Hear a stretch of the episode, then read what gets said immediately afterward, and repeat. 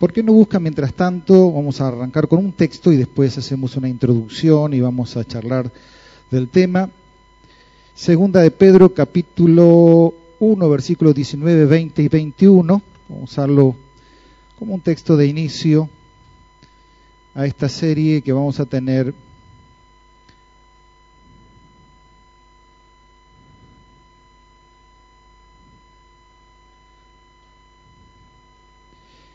capítulo 1, versículo 19, 20, 21.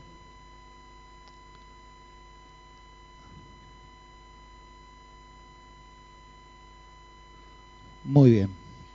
Dice la escritura en esta versión, así que tenemos la palabra profética más segura, a la cual hacéis bien en prestar atención como una lámpara, en la versión de ustedes puede decir una antorcha, que brilla en un lugar oscuro hasta que el día despunte y el lucero de la mañana aparezca en vuestros corazones. Pero ante todo, sabed esto, que ninguna profecía de las Escrituras es asunto de interpretación personal, pues ninguna profecía fue dada jamás por un acto de voluntad humana, sino que los hombres inspirados por el Espíritu Santo hablaron de parte de Dios. Así que lo que vamos a compartir, todo lo que referente a la idea de profecías, está basado en nada menos que en la revelación de Dios. Bueno, voy a hacerle unas preguntas breves.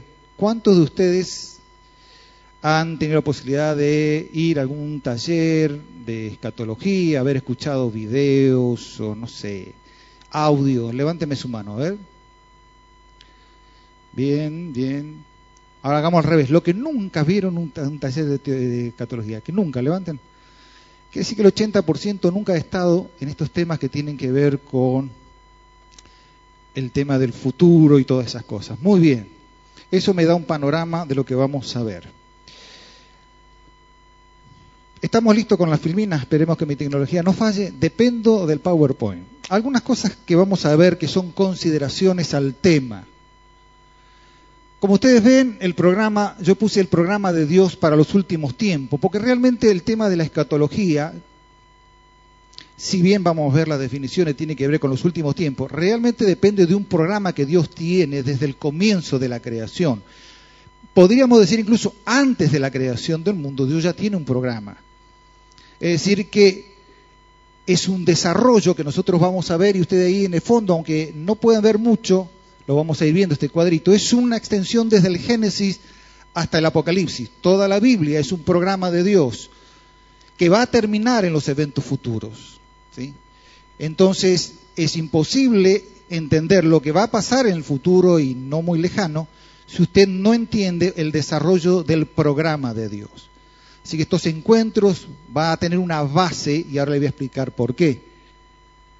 Vamos a hacer algunas aclaraciones. La primera aclaración es, usted por supuesto desearía tener un material. A mí me gustaría tener un material de lo que estamos viendo, entonces va a tener dos tipos de materiales. Uno, el video que estamos grabando, y número dos, este PowerPoint. Este PowerPoint que los van a, van a ir viendo tiene mucho contenido. Es decir, es la síntesis de lo que vamos a ir viendo. Yo simplemente voy a ampliar lo que voy a explicar en el PowerPoint. Así que, digamos, al final, si usted va a querer entonces tener material de lo que vamos a estar viendo en este taller, usted va a poder pedir, por un lado, el video y se lo vamos a juntar también el PowerPoint. Es muy sencillo, no tiene nada, cosas raras, no tiene que apretar muchos botoncitos. Simplemente son placas que van a ir desarrollándose y que a usted le va a permitir tener, digamos así, una base de lo que estamos viendo. Dice entonces la primera, tenemos algunas aclaraciones. La primera es que todos los estudios de escatología que ustedes pueden ver, escuchar, son extensos. ¿Qué quiere decir? Se estudia en los institutos, se estudia en, en las escuelas bíblicas. Normalmente cualquier eh, estudio, ya sea de Daniel Apocalipsis o la escatología en general, que vamos a ver que es mucho más amplio que Daniel Apocalipsis, hay clases que duran más o menos unas 30 horas de cátedras. Y cualquier conferencia que uno pudiera escuchar en cualquier lugar no va a durar menos de 10 a 14 conferencias de una hora por lo menos para ver estos temas. Para no desanimarlos, quiero decirle que a su vez todo lo que tenga que ver con escatología son tesis doctorales que se utilizan en las universidades cristianas. Así que para llegar a muchas conclusiones hay que estudiar muchos años, muchos libros y mucha Biblia. Entonces, lo que quiero decirle en otra palabra, que no vamos a tratar de que en cuatro, cinco, posiblemente seis, vamos a ver si, si nos dan uno o dos miércoles más, podamos tratar de ver todo lo que mucha gente se pasa muchos años estudiando. ¿Estamos de aclarado ese tema? Número uno, esa aclaración. Número dos, eh, nosotros vamos a ver solo lo que llamaríamos una síntesis amplia que sirva como un mapa y una base de desarrollo de la escatología. ¿Qué quiere decir? Que este material que usted se va a llevar les va a servir a ustedes para el día que estudiar cualquier profecía. Usted no puede, digamos así, salir de una base, de un contexto. Ahora yo le voy a explicar por qué tenemos tantas divergencias en, en cuanto a los eventos futuros, porque tiene que ver mucho con las interpretaciones. Compartir eh, lo que mi anhelo, por lo menos, por supuesto, es que esto sea lo más simple posible, lo más simple posible, y la otra cosa quiero es que no vamos a ser dogmáticos. Ustedes, ¿qué es esto de ser dogmático? Dogmático es decir, bueno, eh, nosotros, eh, o, se cree, ¿no es cierto?, que eh, la venida de Cristo es al final de tal, después de la tribulación. Vamos a explicar las posiciones, ¿no es cierto? Pero no vamos a pelearnos por una posición. ¿Estamos de acuerdo? Si usted no visita, que no nos viene a esta congregación, es de otra congregación y tiene una formación escatológica distinta o, cree en otra cosa, le quiero decir que el problema de, tener posición escatológica no hace a la salvación. Así que quede tranquilo, que si usted cree que el Señor viene después de la gran tribulación o después del milenio, no se haga ningún problema porque eso no tiene nada que ver con la salvación. Pero nosotros vamos a argumentar y yo le voy a mostrar por cuál nosotros creemos que cierta posición es más bíblica y tiene fundamento bíblico para creer en ella, para que vean que, que tiene una razón y una lógica, y mostrar que otras posiciones no son coherentes con los planteos, y muchas de estas posiciones tienen que ver muchas con las iglesias que salieron, ¿no es cierto?, de ciertos movimientos y para argumentar ciertas posiciones teológicas tuvieron que acomodar algunas posiciones que tienen que ver con la Biblia. Eh, y por supuesto, lo último, usted no puede dejar de participar de cada encuentro consecutivo porque es necesario entender el trama del desarrollo del programa de Dios. Así que yo le tengo que animar que usted tiene que venir todos los miércoles consecutivos, porque si usted no viene, se pierde el resto. Esto es, es una especie de encadenado. ¿sí? Cada miércoles es la base para el otro miércoles y para el otro miércoles, si no usted no va a entender algunas cosas. Así que está medio como, no voy a decir obligado, pero para no perderse, por supuesto, tendría que llevar este ritmo. ¿Estamos bien hasta acá? ¿Sí? Ok. Vamos a tener también un método de aprendizaje. Muy básico, muy simple de estudio. Primero, Vamos a ver siempre lo que llamamos una definición, ya sea de la palabra, ya sea del tema o, eh, un concepto. ¿sí? Es decir, si vamos a hablar de escatología, la primera pregunta que nos vamos a hacer, ¿qué es escatología? Lógico, ¿sí? Cuando vamos a hablar acerca de qué es amileniarista, vamos, vamos a ver qué significa ser amileniarista. Es decir, vamos a tratar de siempre tener esta idea. Primero, tener un concepto, una definición, una palabra para entender bien el tema. También vamos a ubicar el tema en la trama de la historia. Es un rompecabezas que vamos a ir armando.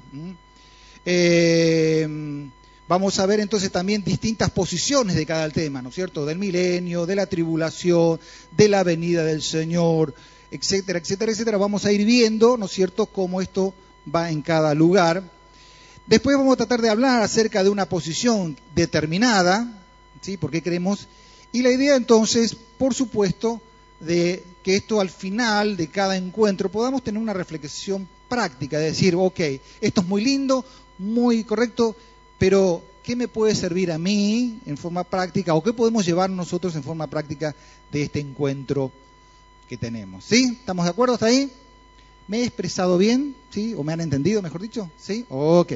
Vamos a ir despacio porque esto es bastante... Ok. Seguimos. Vamos con las definiciones sencillas. Van a ver que los PowerPoint no tienen mucho contenido en cuanto a escritos, pero hay definiciones. Usted puede copiarla o no, no hay problema. Si no después, cuando terminamos, usted se va a llevar el material. Lo que queremos aclarar que no se me pasó en la primera instancia es, muchos de ustedes, por supuesto, a medida que vamos a estar compartiendo estos temas, van a tener dudas y van a querer hacer preguntas y, todo lo demás.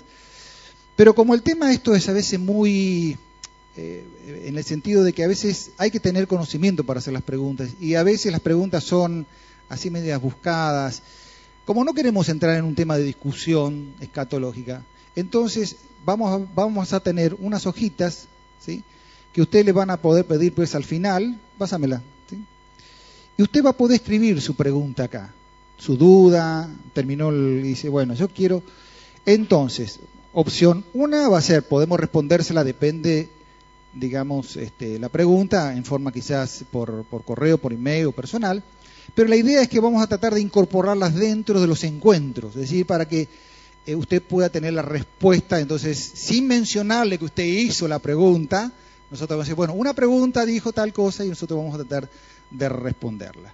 Como decía un misionero que teníamos en, la, en, el seminario, él siempre decía así, ustedes pregunten porque yo siempre tengo la respuesta. Y nosotros los alumnos estábamos eh, anonadados, ¿no? Usted pregunten, dice, pregunte porque yo les voy a responder todas las preguntas que ustedes tengan, las dudas que ustedes preguntan. Entonces nos quedábamos y entonces replicaba entonces después el misionero así, la respuesta es muy sencilla, sí sé, no sé, pero la respuesta la tengo.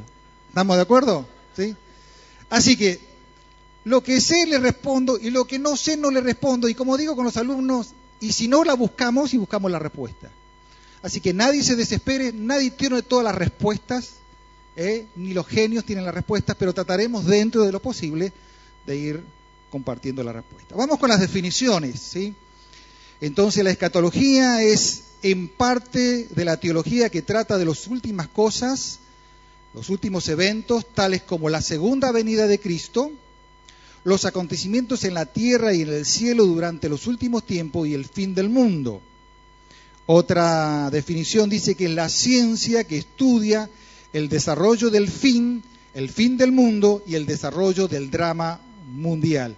En la primera parte yo le puse en cuanto a la segunda venida y los acontecimientos en la tierra y en los cielos durante eh, los últimos tiempos. Vamos a ir viendo más adelante en un pequeño cuadro que hay de alguna manera protagonistas de la historia de, eh, en cuanto al programa de Dios. ¿sí? Entonces, para darles un ejemplo acá, hay cosas que van a suceder aquí en la tierra y hay cosas que van a suceder en el cielo. Ejemplo, vamos a ver, por ejemplo, si consideramos que la iglesia no va a entrar en un periodo llamado la gran tribulación, en forma simultánea, mientras que suceden cosas aquí en la tierra, con la iglesia va a suceder en el cielo. Entonces vamos a tener que en el mismo tiempo, en el mismo lapso, hay acontecimientos casi en forma paralela. ¿Ven? Por eso la escatología, vamos a ver, va a tener cuatro, digamos así, cuatro guías o cuatro protagonistas en la historia y nosotros vamos a tener que seguirlos durante este periodo que tiene que ver con el desarrollo del programa de Dios. ¿Estamos de acuerdo hasta ahí? Así que la palabra es muy clara en cuanto a estas palabras que son de origen griego. Ustedes saben que la influencia de nuestro idioma básico castellano, su origen anterior, digamos, como madre, es el latín. De allí que la iglesia oficial todavía trata de tener cierto tipo de misas o ciertos actos que tienen en latín. Pero antes del latín viene el griego, la influencia que tuvo en la época de los palestinos, ¿eh? Eh, la época de Jesús, estaba la influencia también del griego y es el idioma que posteriormente funcionaba también en el imperio romano. Muchas de las escrituras, muchas de las palabras que nosotros usamos comúnmente tienen esos orígenes. Si ustedes entran al diccionario, por ejemplo, y buscan una palabra cualquiera, van a ver que dice del latín tal cosa o del griego tal cosa, porque el origen de la palabra es así. En este caso, la palabra de escatos significa último y luego es palabra o discurso. ¿Qué abarca la escatología? Aquí hay estos temas a veces, ¿por qué la gente no capta el tema bien de la escatología. Muchos piensan que solamente la escatología es Daniel y Apocalipsis. Entonces todo el mundo quiere escuchar Daniel y Apocalipsis, leer Daniel y Apocalipsis, y todos se centran en Apocalipsis, pensando que Apocalipsis forma parte de todo el desarrollo de la escatología, y Apocalipsis, si lo centralizamos, son siete años en la historia de todo el plan de Dios, en un tiempo determinado, según la posición que tiene que ver posiblemente con la gran tribulación y los juicios. Entonces todos los juicios, todo están ahí. Entonces muchos quieren saber, a modo de ejemplo, y ya que estamos entre nosotros, ya me trajeron un papelito. Claro, no, más, no la persona no está acá, así que puedo decirlo con, confianza. Ya, ya ven las primeras repercusiones. Un cálculo de Bergoglio. Acá lo tengo. Número. Bergoglio. Número, capítulo de Apocalipsis y todo el desarrollo de los capítulos, la fecha de nacimiento, etcétera, etcétera, etcétera. ¿Ven? Entonces todo piensa que la escatología es simplemente pensar si este es el último papa o no. Entonces, se los voy a dejar para el final, no se los voy a responder ahora, se tienen que quedar hasta la última conferencia. ¿Me van entendiendo?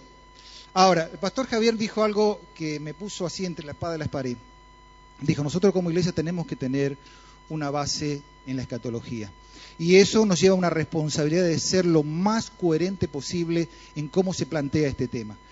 Así que yo voy a plantear un tema basado en un material doctoral, es decir, esto está desarrollado en un material básico, por supuesto que tiene otras fuentes, donde son gente que han estudiado el tema en forma lo más bíblico posible. Por eso usted necesita tener una base y una estructura del desarrollo del programa de Dios para entender los últimos tiempos. Si no, cualquier programita que usted se meta, porque mucha gente va a hacer que hace eh, hoy Internet, entra en Internet y busca, no sé, eh, las 70 semanas de Daniel y vos tenés un... Eh, entonces van a ver que en las 70 semanas de Daniel hay como tres o cuatro posiciones. Y entonces usted va a entrar y dice, ah, esta es la posición, ah, esta, y entonces usted entra en un mambo, ¿eh?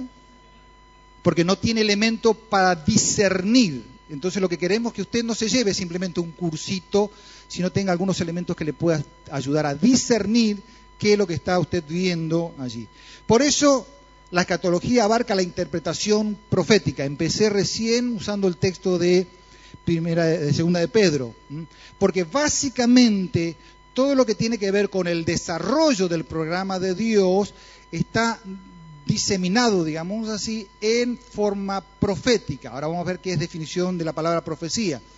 El 40% de las escrituras está entrelazada entre las profecías. Ahora, Daniel y Apocalipsis no es el único libro profético pero aunque no sean libros proféticos, la Biblia tiene, ahora vamos a ver, en sí mismo mucha profecía. ¿Estamos de acuerdo? Ya vamos a llegar ahí. Vamos a hablar acerca de los pactos, para que vean que Dios tiene un programa que no nace con la iglesia, nace mucho más atrás, en el tiempo de, con Israel. Vamos a ver profecías sobre el presente siglo y el siglo venidero, y usted quizás jamás ha eh, visto esto que dentro del programa escatológico esté este término, pero Jesús habló de este siglo y en el siglo venidero la vida eterna. ¿Ven? Por ejemplo, términos como el Dios de este siglo ha enseguecido, ¿ven? El Dios de este siglo. Entonces, vamos a estar viendo en los próximos encuentros dónde está ubicado este presente siglo qué abarca el presente siglo y qué tiene que ver con el siglo venidero. ¿Me van siguiendo hasta ahí? ¿Ok? Ven que la escatología es mucho más amplia de lo que ustedes piensan. Profecías relacionadas, bueno, con la segunda venida de Cristo. Por supuesto, profecías de la gran tribulación, profecías sobre el milenio, profecías sobre el estado eterno. Y ahí estamos llegando, digamos, al final de los tiempos. Y tenemos un detalle más, que hay otros temas que también abarcan las profecías, que son la muerte física. tiene que ver también con el estado intermedio. Esos temas no los vamos a poder ver porque son temas que tienen que ver con el Seol, el Hades, tiene que ver entonces cuando, toda la gente que murió hasta Cristo, posterior de Cristo, qué pasa con la gente que murió, a dónde va. Son temas que son otro seminario para ver, pero forman parte de la escatología porque tiene que ver con la, primera resurrección o con la resurrección del futuro. También, bueno, la segunda venida, vamos a ver que es un programa la segunda venida de Cristo. ¿Les puedo complicar ya la noche un poquito? ¿Sí? ¿Puedo complicarles? Adelantándome, ustedes van a ver que cuando Dios desarrolla un plan, no existe en sí mismo una división marcada de una primera y una segunda venida. El programa de Dios es la venida, que posterior se desdobla, pero la realidad, el programa de Dios es la venida de Cristo a la tierra. ¿Ven? Que después se empieza a desdoblar con las profecías, después, vamos a ver, con Cristo comienza a marcar y después el Nuevo Testamento, las epístolas, desarrolla un programa de su segunda venida. ¿Me van siguiendo? Para eso van a entender que el centro de todo se mueve alrededor de la cruz. La cruz. El eje central de toda la historia es Cristo en la tierra. ¿Me van siguiendo? Tranquilo. Después lo vamos a ir viendo. Yo para complicarles un poco la vida el principio. Ok. La resurrección también es un programa. ¿sí? Aunque el término primera resurrección, van a ver que hay varios eventos que tienen que ver con la primera resurrección, porque la primera resurrección va a encajar con la idea de todos los justos y la segunda resurrección con los injustos. Pero esa primera resurrección abarca por lo menos dos o tres eventos en tiempo que forman parte de la primera resurrección. ¿Ven? Ok, no es así, ahí vamos viendo. Y finalmente, por supuesto, el destino de los malos, el lago de los fuegos, y el destino justo, a ver el tema de los cielos.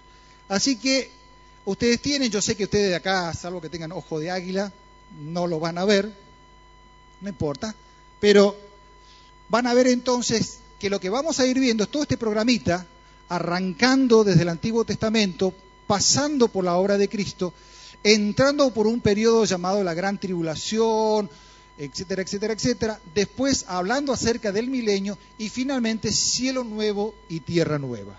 Entonces usted tiene una secuencia. Entonces usted no puede faltar porque a donde usted faltó, faltó con una secuencia. ¿Estamos bien hasta ahí? Ok. Ver con el tiempo. Lo que no marqué el tiempo de salida. Bien. La próxima lo vamos a hacer. Bien, ¿en qué se basa entonces la escatología? Básicamente se basa en nada menos que es las profecías. ¿Qué es una definición muy simple de la profecía? Es el anuncio anticipado de un evento futuro en el cual nadie lo ha visto, ha oído y no tiene conocimiento.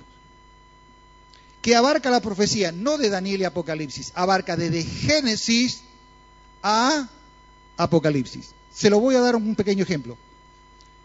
El primer, la primera profecía que nosotros tenemos de redención en Génesis, a ver los estudiosos 3.15, ¿qué dice?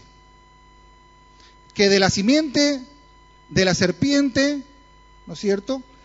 Habría una confrontación continua, se lo estoy parafraseando, una confrontación continua con respecto a qué? A la simiente de la mujer la simiente de la serpiente le iba a dar un golpe acá en el, calcañar, que no sé qué quiere decir, que es en el talón, acá un golpe en el talón, pero el de la simiente de la mujer le daría un golpe en la cabeza, un golpe final.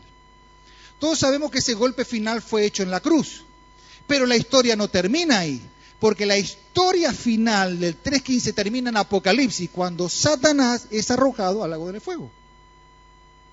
Previamente a eso, todavía seguimos viendo la cola y va a tener actuaciones. ¿Se dan cuenta? Es decir, que de Génesis ustedes ya comienzan viendo nada menos que hay todo un desarrollo. En el Pentateuco, hay temas, por ejemplo, en el Pentateuco, mire, simple, un ejemplo. ¿Se acuerdan Jesús con los fariseos, eh, con los saduceos en un momento que le vinieron a preguntar acerca de la resurrección? ¿Alguna vez se acuerdan? que le vinieron con el cuentito ese de, había un marido, ¿sí? Bueno, eh, que tenía un marido, cinco maridos al revés, ¿verdad? Sí, ok. ¿Al revés? Morían los maridos. Sí, está bien, morían los maridos, correcto. Esa es la ley, la ley era así. Eh, a ver, eh, vamos a poner, marido 1 se casa con María. Marido 1 muere, entonces el marido 2 se casa con María. Así era la historia, ¿sí? ¿Sí? Marido 2 muere, se casa, marido 3, el hermano 3 se casa. Y así sucesivamente hasta el final entonces le preguntan a Jesús, ¿y de quién va a ser? ¿Por qué es interesante ver un, tema profético ahí, porque los saduceos no creían en todos los libros, solamente en el Pentateuco. Quiere decir que había que hablar de la resurrección en los cinco primeros libros del Pentateuco. Entonces ellos fueron piolas, dijo, le vamos a encontrar a Jesús para mostrarle que en el Pentateuco no existe catología, usando un término moderno. Es decir, no existe la idea de la resurrección. Ellos no creían en la resurrección. Entonces Jesús, como sacando de la galera, dice, en otras palabras, ignoráis, es decir, los trató de ignorante. ¿eh? La escritura, por un lado, y el poder de Dios. Y ahí entonces le describe, ¿no es cierto? Que, y ahí describe, ¿no es cierto?, utilizando un pasaje de Pentateuco, una profecía, que hablaba acerca de que Dios era el Dios de Abraham, el Dios de Isaac, el Dios de Jacob, que no era Dios de muertos, sino era Dios de vivos. Ven que hasta ahí, en el Pentateuco, hay la semilla que después Jesús abre para explicar un tema de la resurrección. Gracias a esa pregunta del Pentateuco, Jesús les explica que seremos nosotros como los ángeles, es decir, que no nos vamos a casar. Decir, que en el, cielo no va a casar. Ahora, nos enteramos, es decir, sale la verdad a partir de un elemento profético, digamos, implícito en el Pentateuco. ¿Lo ven? Ok. Otro ejemplo más que le puedo dar, libros históricos. Bueno, hay muchas figuras en el libro históricos, ¿no es cierto? Eh, en el caso de, José, ahora después lo vamos a ver, el caso de Moisés también, el hecho de haber permitido Dios salir de, cosas. Ahí hay figuras, después vamos a ver más. Eh, libros poéticos, en los más conocidos son los salmos. ¿Mm? El salmo, que si ustedes quieren leer, no lo vamos a leer ahora, pero el salmo solamente el capítulo 2 del salmo, si ustedes lo leen, literalmente es un salmo mesiánico, o un salmo, digamos, de los fines de los tiempos donde el salmista dice que se, donde están estas las naciones se reúnen contra el ungido de Dios. Y que Dios se ríe de ellos, porque por más que se pongan en contra de su ungido, Él los va a libertar. El Salmo 22. Bueno, hay muchos salmos que tienen que estar relacionados entonces con la parte profética. Bueno, ¿qué les puedo decir de los profetas mayores y menores? El profeta predilecto, que tiene que ver mucho con Israel y que tiene que ver con el milenio es el profeta de Isaías. Isaías es un, profeta que continuamente va a estar hablando. Por un lado, va a mostrar la disciplina de Dios. Me gusta esta palabra disciplina, no castigo. Disciplina de Dios con el pueblo de Israel. Por un lado, como enojado, lo va a decir para que se arrepienta, que corrijan sus actitudes automáticamente, una vez que le, dice tal cosa, le da una palabra de restauración. Una de las figuras, independientemente del pueblo de Israel, van a ver con Jerusalén.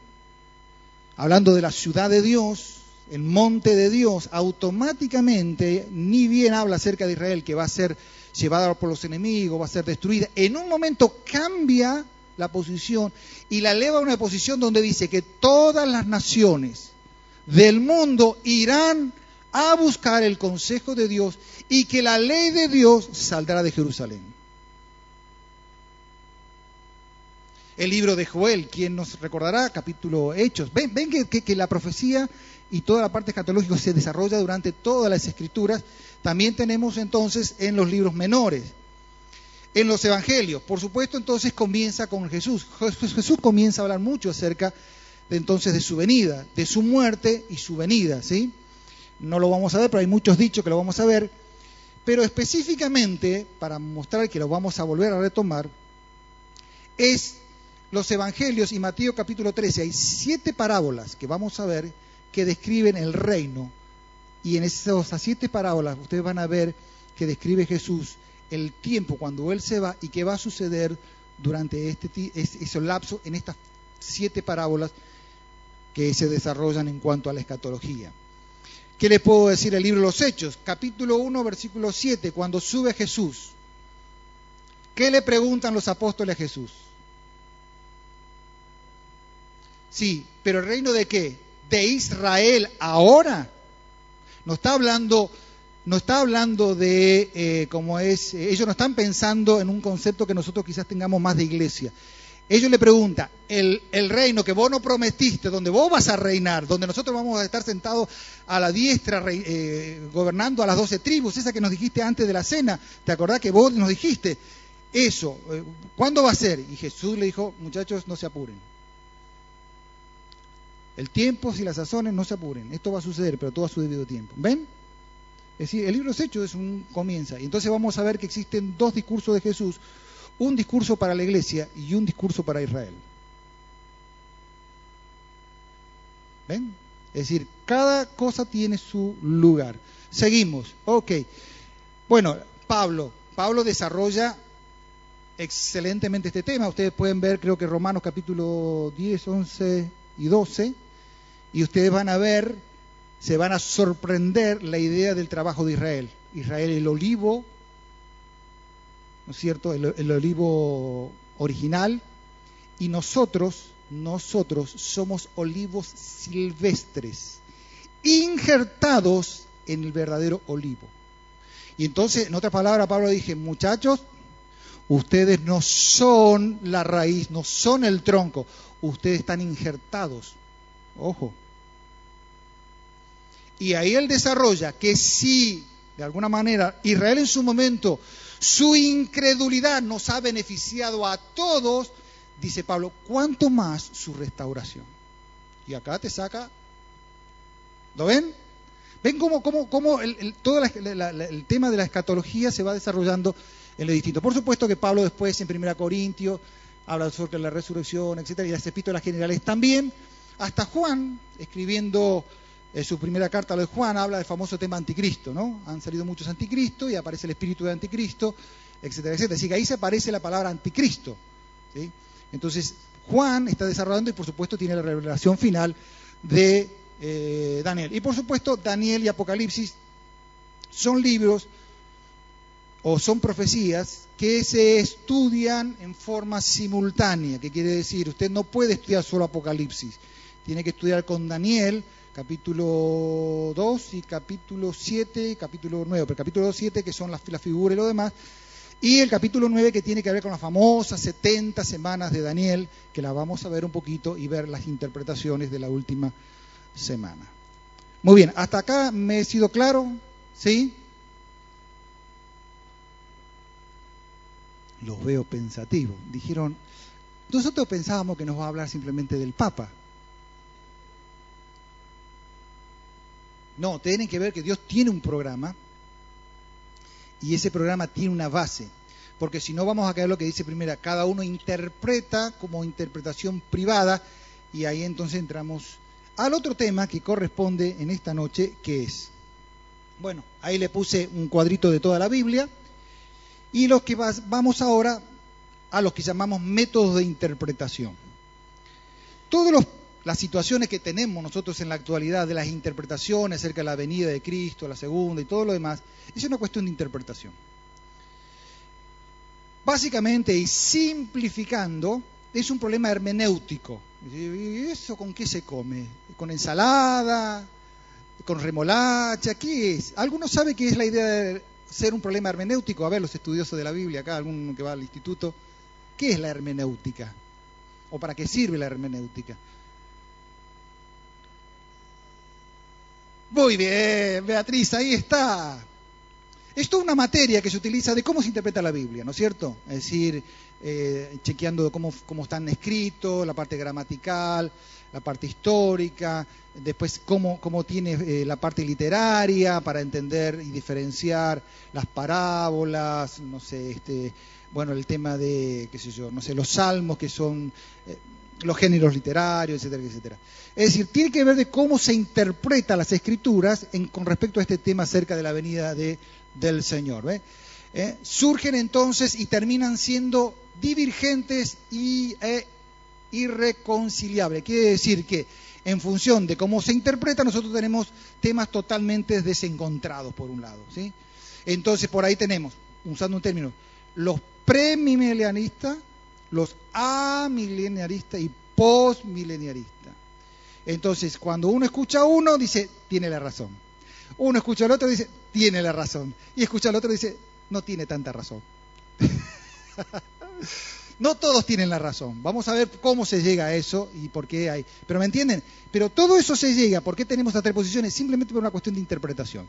Las dos interpretaciones básicas que ha surgido durante toda la historia es esta forma. La forma alegórica o la forma literal. O llamada también, como dice ahí, gramático histórico.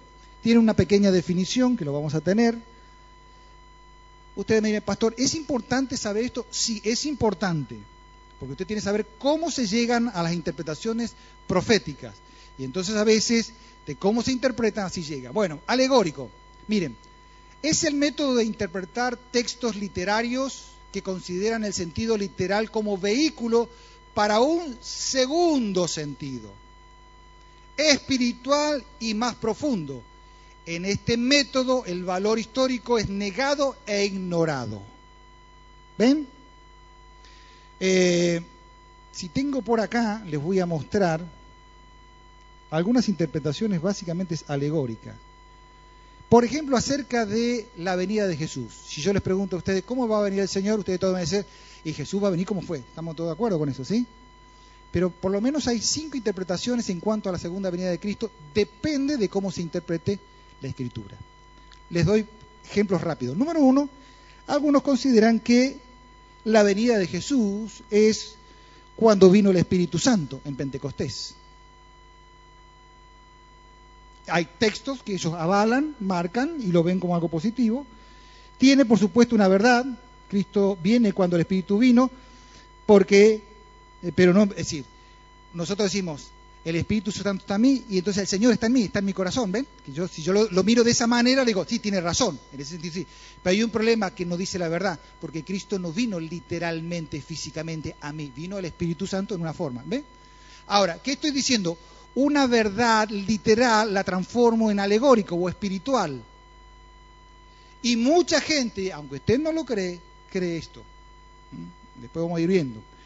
También está la la teoría de la conversión, que cuando uno se convierte, ¿no es cierto?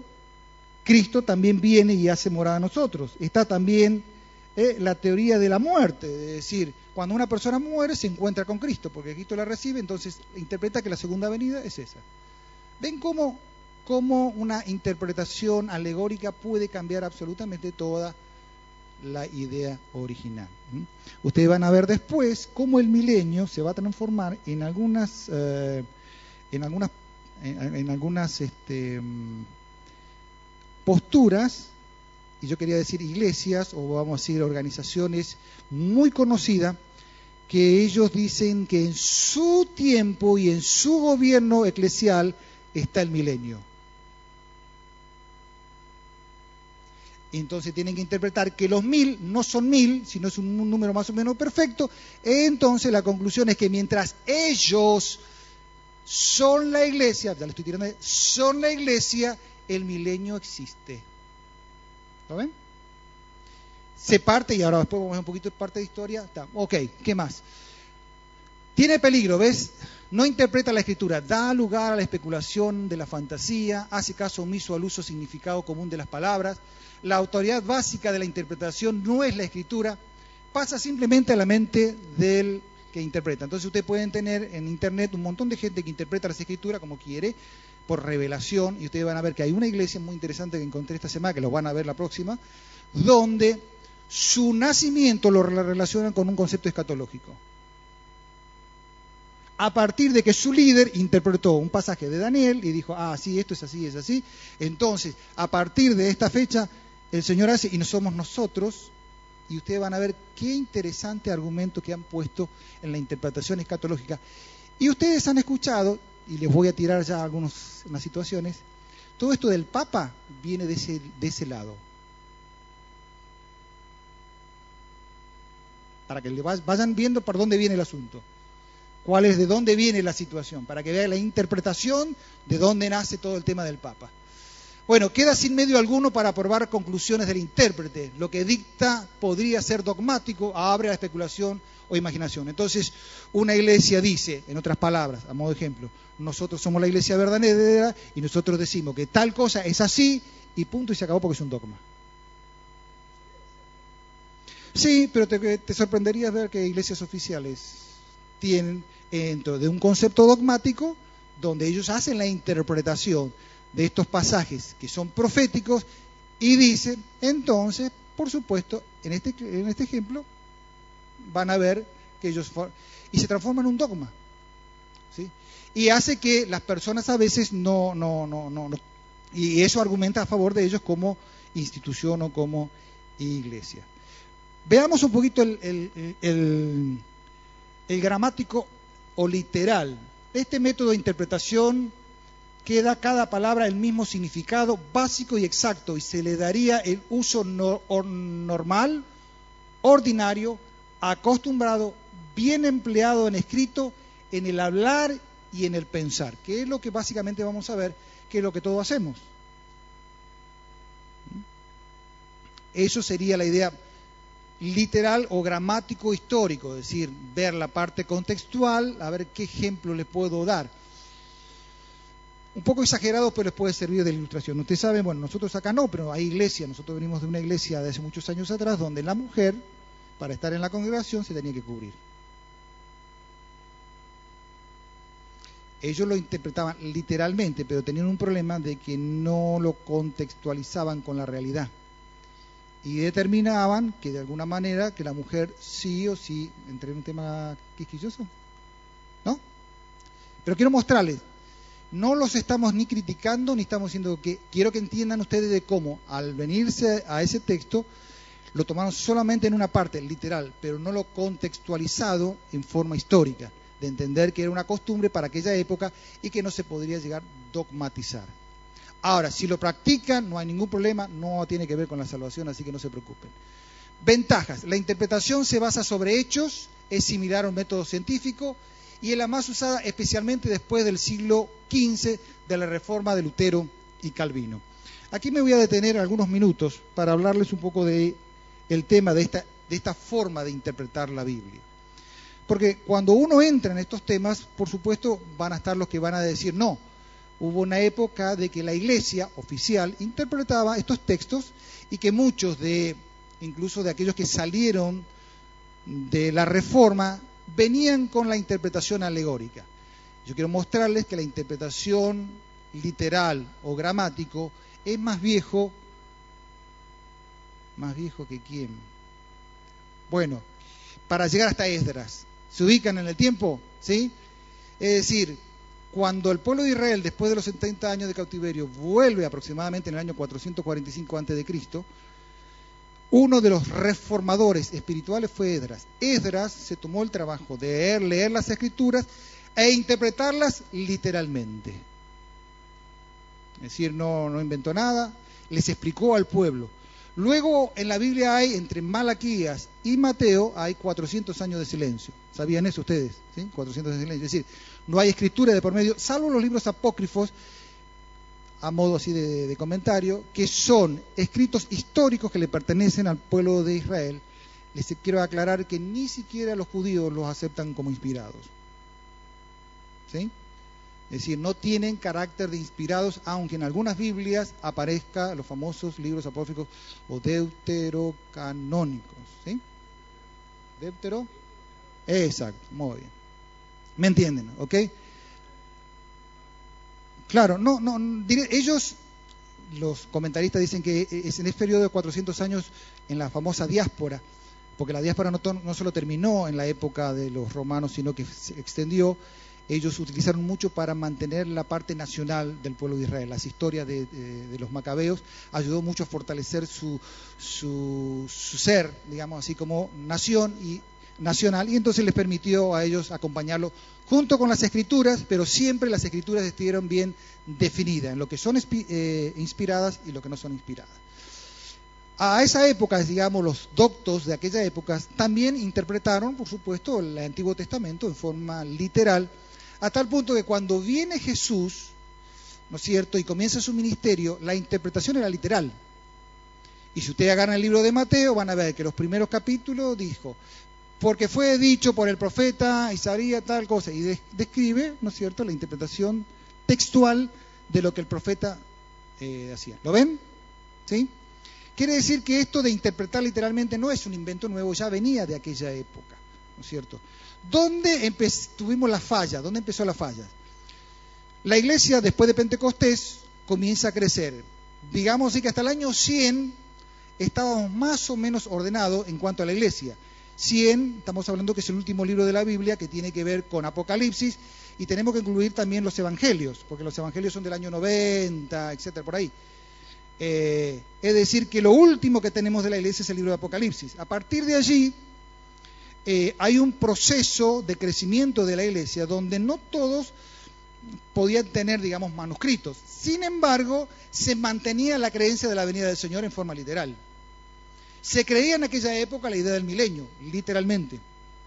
Todo fue bueno, todo fue interesante hasta el año 300, cuando aparecieron algunos padres de la iglesia. Y estos padres de la iglesia escribieron cosas muy buenas teológicamente, pero en interpretación entraron en conceptos alegóricos, haciendo una combinación con filosofía griega. ¿Qué tiene que ver eso con todo esto? Mire, simple. Siempre todas las cosas son influenciadas por la cultura. Llegó un momento que aparte de las escrituras, estas personas eran doctas en conocimiento y estudian filosofía. La filosofía griega los incorporó principios filosóficos y entonces los textos de la Biblia lo empezaron a aplicar en forma alegórica. ¿Ven? Entonces, por decir así que para el siglo III se puso a descomponer todo, la interpretación, digamos, eh, literal, y para decir, se suma más que con Constantino la iglesia se transforma en una iglesia oficial. Y se complicó más, porque ahora los que tenían posibilidad de tener las escrituras no era la gente común, ya era el clero, ya tenían las abadías, ya era la gente que hacía la interpretación, que quiere decir cada vez más se fue alejando de la verdadera interpretación de las escrituras y lamentablemente entonces este concepto de la interpretación alegórica entró en la, historia de la iglesia oficial. ¿Me siguen hasta ahí? Hasta el siglo XV, donde tenemos la famosa reforma. Muchos de los reformadores han recibido influencia de ellos, pero ¿qué pasó con los reformadores? Cada uno, Calvino, Lutero, cada uno de ellos comenzó a interpretar la Biblia en forma literal entonces la herencia que ellos tuvieron de esta formación filosófica comenzó a caerse. Y entonces nace, después de la reforma, la interpretación gramático-literal y vuelve a la esencia y a partir de allí la iglesia retoma conceptos de la venida del Señor y es por eso que ustedes van a ver ahora que la mayoría de las iglesias cristianas evangélicas que tienen fundamento tienen de alguna manera una coherencia escatológica basada en este principio que es gramático histórico. ¿Están hasta ahí? ¿Han entendido? Yo sé que es mucha información para un minuto, pero quiero que ustedes vean todo el desarrollo que tiene y está bien que ustedes lo vean brevemente. No están las notas, eso es un anexado. Ok, seguimos. Simplemente que tenemos que diferenciar algunas cosas que se ven en hermenéutica. Acá solamente una cosa vamos a ver, que es la diferencia que hay entre método literal, lenguaje figurado o símbolos.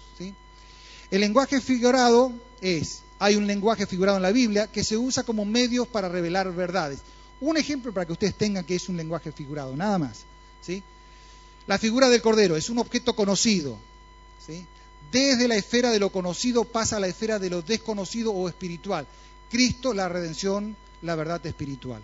Entonces, ¿qué hay? En las escrituras, como vemos ahí, en este caso, lenguaje figuras. Hay figuras que dan a entender, ¿no es cierto?, de algo conocido a lo no conocido. Entonces, la misma escritura interpreta la escritura. Es decir, la misma escritura tiene reglas, es decir, cae en sentido común o a medida que va estudiando en forma literal, todo eso. Ustedes tienen ahí las parábolas del reino, capítulo 13, dice que es una definición, es una narración construida para comunicar verdades importantes le voy a dar, eh, a ver si estamos bien. No lo tengo acá, se lo voy a mostrar en otro. Pensé que lo tenía en esta, en esta secuencia, déjeme ver por las dudas. No, no lo tengo en esta, la tengo en otra, en otra secuencia. En otra secuencia después le voy a mostrar las siete parábolas. Van a ver que cada una de las parábolas va a desarrollar en la figura los principios del reino de Dios. Estamos cerrando ya de alguna manera esta primera introducción en esta noche con esta última parte para explicar entonces un poco del programa divino de los siglos o de los tiempos. Cualquier individuo que se refiere a las escrituras, como el Antiguo Testamento y el Nuevo Testamento, da testimonio del hecho de que Dios ha dividido su programa en segmentos de tiempos o dispensaciones. Es verdad que hay una línea que se llama dispensacionalista y uno de los eh, autores más importantes es Scofield, que incluso interpreta el libro de las cartas incorporando.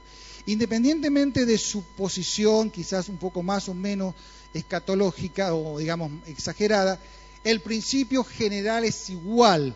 Lo que tenemos que diferenciar después entre lo que son los pactos que son teológicos y los pactos reales que Dios hizo después con el pueblo de Israel.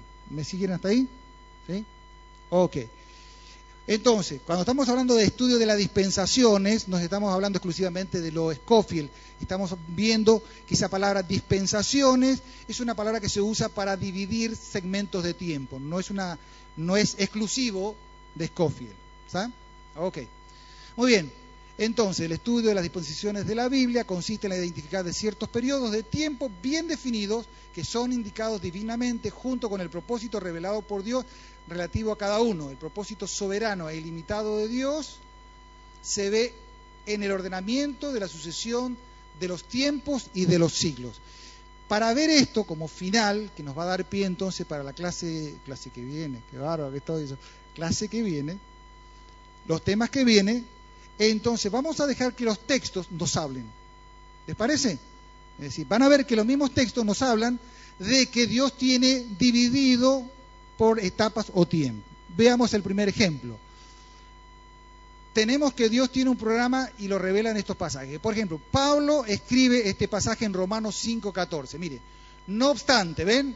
¿Ven un periodo? Reinó la muerte desde Adán hasta Moisés, aunque los que no pecaron de manera de transgresión de Adán, el cual es figura de lo que no va a venir. Entonces marca que hay un periodo entre Adán y Moisés. Ustedes saben que desde Adán y Moisés no existió la ley. Se llama, eh, creo que es el, algunos lo llaman como el tiempo de, no es la inocencia, no me acuerdo del término, pero no existió la ley, ¿sí? A ver, ¿cómo se los explico? Miren, la forma práctica de saber de que el pecado existe es simplemente ver un ataúd. Un ataúd a un muerto. Si ustedes quieren, saber que el pecado existe, ahora ustedes tienen que saber que la, que la ley marcaba lo que era pecado, ¿se acuerdan? No matarás. ¿Qué quiere decir? ¿Que de Moisés antes no existió el pecado? Sí existió. ¿Cómo yo lo demuestro de que existió? Es porque la muerte comenzó desde Génesis. Es lo que dice Pablo. Vamos a demostrar que aunque la ley no existía todavía, el pecado sí existía. ¿Cómo lo demostramos? Simplemente que desde Adán hasta Moisés todos morían. ¿Lo ven? Ok, bien. Todo lo tengo que explicar esto. Ok, Juan habla de la ley de Moisés fue dada fue dada por Moisés y que la gracia fue dada por Jesucristo. Pues la ley por medio de Moisés fue dada, pero la gracia y la verdad vinieron por Jesucristo. Quiere decir que tenemos un periodo que corresponde a un tiempo a la ley y un tiempo que tiene que ver con la gracia. ¿Ve que son periodos? ¿Se nota bien la separación? Cristo también habló de los tiempos de los gentiles. Miren, qué cosa interesante. Caerán a filo de espada y serán llevados cautivos a todas las naciones y a Jerusalén será usada por los gentiles hasta que se cumpla los tiempos de los gentiles o que se cumplan los tiempos de los gentiles. Es decir, que acá hay un vamos a ver, hay un otro protagonista dentro de la escatología que llamamos los gentiles, que son los gentiles, que tiene que ver con las naciones que están relacionadas con Israel. Entonces Jesús menciona que Israel va a ser perseguido, va a ser de alguna manera eh, llevado por un montón de lados, pero va a llegar un momento entonces donde esto se va a terminar. También debe distinguirse entre los tiempos y ocasiones de los judíos. Ahí tienen Hechos 1.7, yo se los mencionó, o se los mencioné, ¿eh? dice, y le dijo, no toca a vosotros saber los tiempos y las sazones que el Padre le ha dado en su sola potestad. Y en Tesalonicense dice Pablo, pero acerca de los tiempos y de las ocasiones no tenéis necesidad, hermanos, que os escriba. Es decir, hay tiempos ¿eh? y hay ocasiones. Jesús dice, habló de un periodo no anunciado hasta el momento entre sus dos venidas y la señaló sus rasgos distintivos en Mateo 13. Ahí tienen ustedes a modo de ejemplo esos rasgos distintivos. A ver, ¿cómo se lo explico brevemente? ¿Por qué aparece el capítulo 3 en Mateo? Esa es la pregunta lógica. Rápidamente, miren. ¿Se acuerdan que el libro de Mateo a quién fue escrito? A los judíos. ¿Ok? ¿A quién vino primero Jesús? A los judíos. Si ustedes siguen la secuencia de Mateo, van a ver que cuando terminan el capítulo 12 y siguen, van a ver que Jesús manda a los 12, a los judíos, y cuando llega al capítulo 12 se da cuenta de la incredulidad. Y hay una escena final que vienen a Jesús donde le dicen, eh Jesús, aquí está tu mamá, tus hermanos. Y entonces Jesús dice algo muy interesante. No, no, no, no. No son los hermanos de mi sangre, son aquellos que creen en mi Padre, ¿no es cierto? Los verdaderos, digamos, familiares. Automáticamente, a partir de allí Jesús hace crack y cambia y proyecta en siete parábolas lo que va a suceder desde ese momento hasta su, próxima venida. Es decir, cómo se va a desarrollar el, reino de Dios tiene siete características. Entonces Jesús dice acá, que no lo tienen ahí, pero que lo corra, dice lo siguiente en parábolas. ¿ve? Va a dividir aquellos que están en público y aquellos que después hablan en privado. Los en público Dice que aquel día salió Jesús de la casa, se sentó junto al mar, se acercó mucha gente, así que él, entrando en la barca, se sentó con toda la gente que estaba en la playa, les habló muchas cosas en parábola diciendo, cuatro que son nuevas. La simiente de la tierra, que les explica, que es nada menos que la proclamación del reino, que es la evangelización, el trigo y la cizaña, que es una falta imitación del reino, el árbol y la mostaza, amplia y visible extensión del reino, y la levadura en la harina, la corrupción insidiosa del reino. Si ustedes simplemente hacen un desarrollo de la evangelización y de la predicación, sucede eso. La predicación es amplia, de alguna manera más allá de la, iglesia oficial y todo lo demás. Todo el mundo, en cierto sentido, conoce el Evangelio, pero se dan cuenta que no tenemos todo puro, tenemos mucha mezcla. Entonces, se cumple esta primera parte de cómo se extiende el Evangelio. Ok. Sin embargo, la segunda parte, entonces después de despedir a la gente, entró Jesús a la casa y se le acercaron sus discípulos. Explícanos la cizaña. Bueno, le explica a Jesús y después le habla de tres cosas viejas. Habla del tesoro, de la perla y de la red.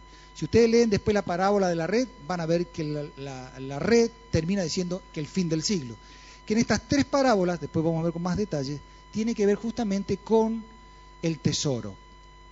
Esa figura es muy interesante porque es comprar el tesoro y espera en su momento llevarse el tesoro. Israel fue comprado, pero todavía no ha sido llevado. Qué interesante lo de la perla aplicado a la iglesia, porque si ustedes saben que la perla se compra, pero la perla es un artículo de lujo. Y una perla tarda en formarse. Ustedes saben que para hacer hay perlas naturales y hay perlas artificiales. Los que hacen perlas eh, eh, allí en las costas le ponen a las ostras, le ponen una, una o algo y eso es como una agresión al animalito y el animalito entonces para cubrir comienza a trabajar y es lo que nosotros conocemos con las perlas. Por eso hay perlas que son naturales y perlas que de alguna manera las provocan a hacer. Pero la realidad de la figura es que esa perla, ¿no es cierto?, eh, es comprada y no sirve otra cosa que para ponerla como un artículo de belleza de luz. Esa es la idea de la iglesia. Entonces, hay algo, para, Israel, hay algo también para la iglesia. Y termina entonces finalmente entonces con la famosa red mostrando la idea de la gran pesca y la separación de los peces en esa figura. Y eso termina entonces Jesús hablando a través de estas siete parábolas, lo que llamaremos entre su primera y su segunda venida. El presente siglo se ofrece una muestra vista de una serie de siete cuadros progresivos que describen el curso del reino del misterio.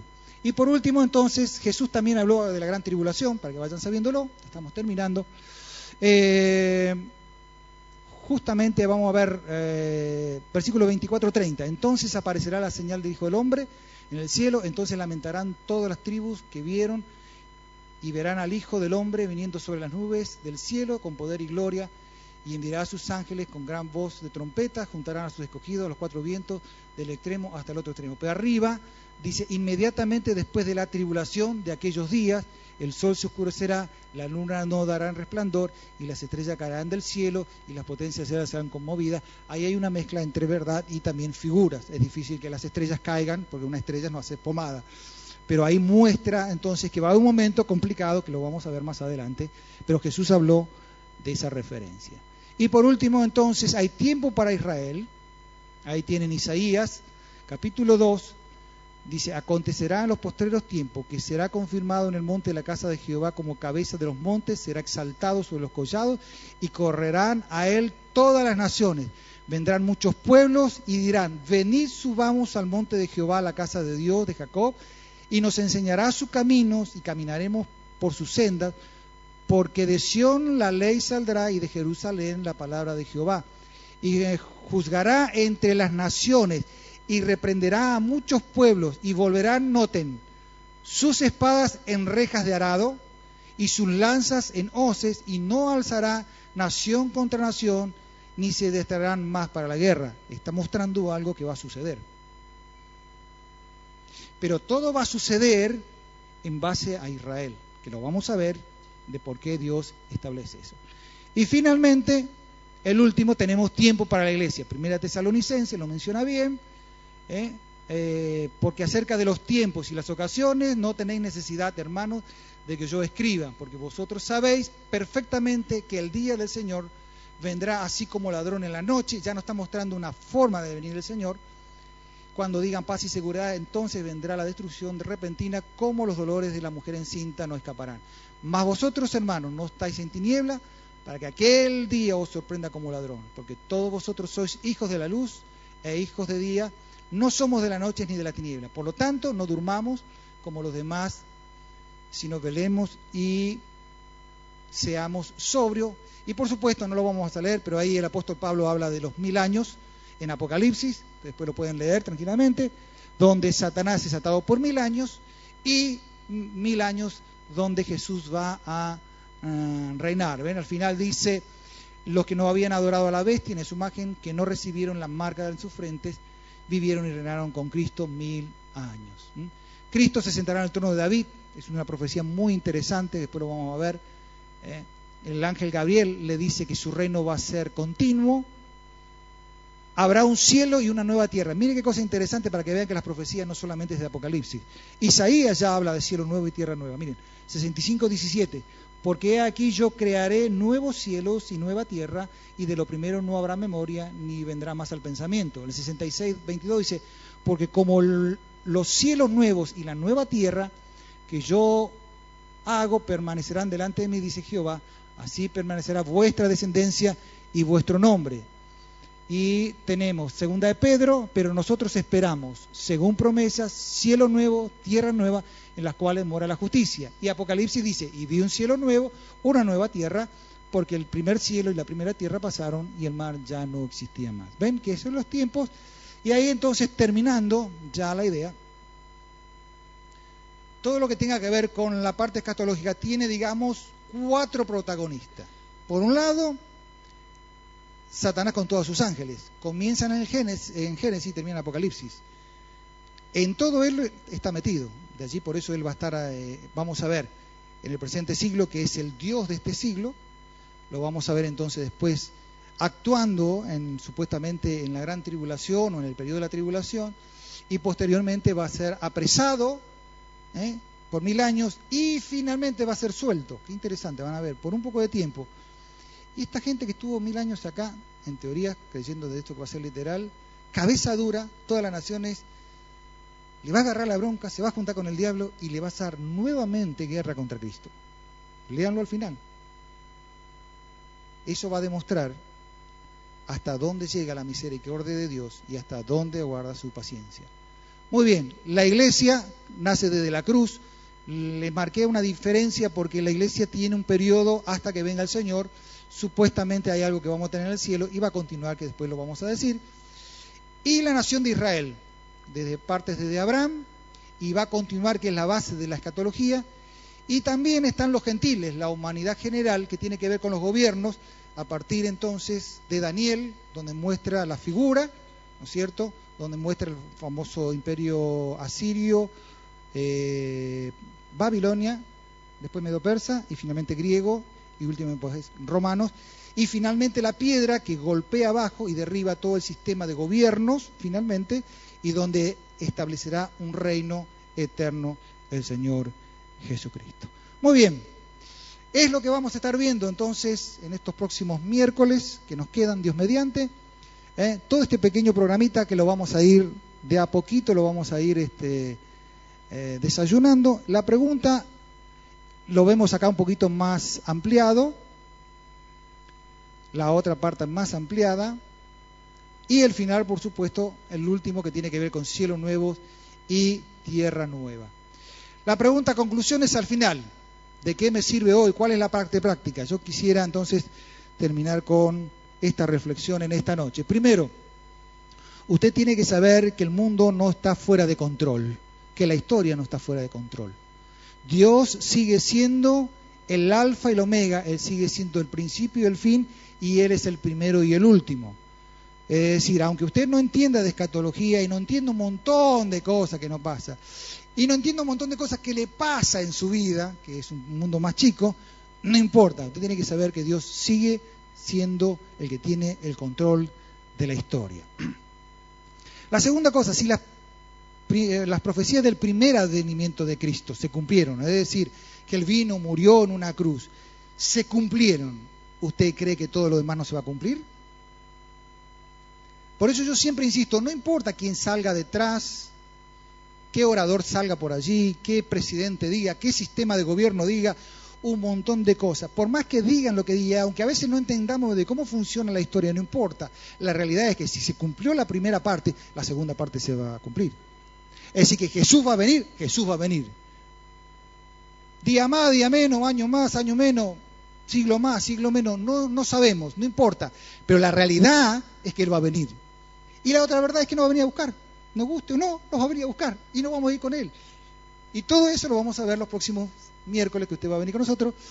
Y por eso al final, mi vida está en el plan de Dios, solo debo saber en qué parte del plan me corresponde.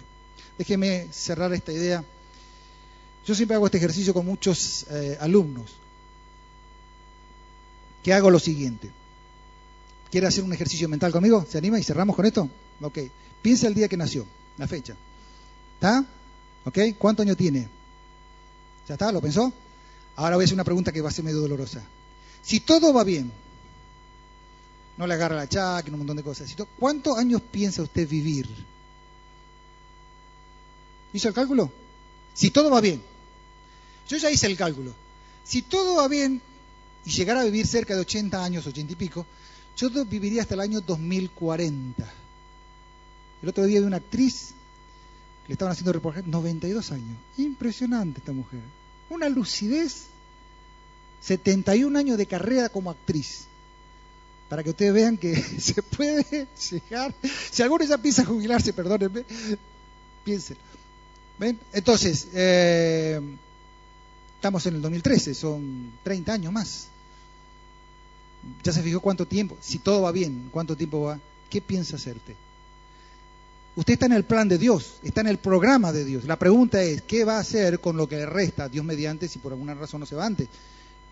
Pero usted no tiene que pensar si se va antes, usted tiene que pensar que usted mientras tenga tiempo, usted está dentro del plan de Dios, en el programa de Dios. Está dentro de la iglesia y la iglesia tiene un programa hasta que Él venga. Así que yo lo que quiero aconsejarle es gaste su vida en las cosas del reino de Dios, ¿ok? Que después vamos a ver cuando vayamos al cielo todavía, lamentablemente, les tengo que decir con todo, vamos a seguir trabajando. ¿Eh? Eh, no puedo decir esto, lo puedo decir. Puedo decir para mí, y ya termino. Ok, no independientemente del proceso. Quiero decir, este, yo creo en el milenio, ¿sí? Y yo creo que voy a venir con Jesús a reinar. Después le voy a explicar todo el tema la más. Cuando venga, yo le voy a decir al Señor que yo voy a ser piloto de avión. Por eso me estoy entrenando ahora. Porque cuando vengamos con el Señor, los aviones van a existir. Entonces le voy a decir, Señor, yo por lo menos, yo quiero ser comandante de una aeronave. En lo poco me fuiste fiel, en lo mucho te pondré.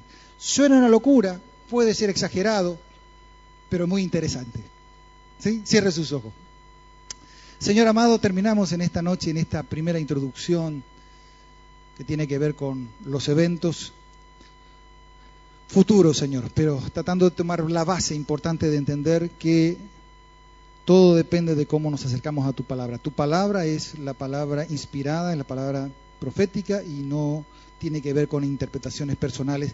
Pero sé que tu Espíritu Santo nos ayuda a entender esto y poder aprenderla y aplicarla en forma lo más correctamente posible.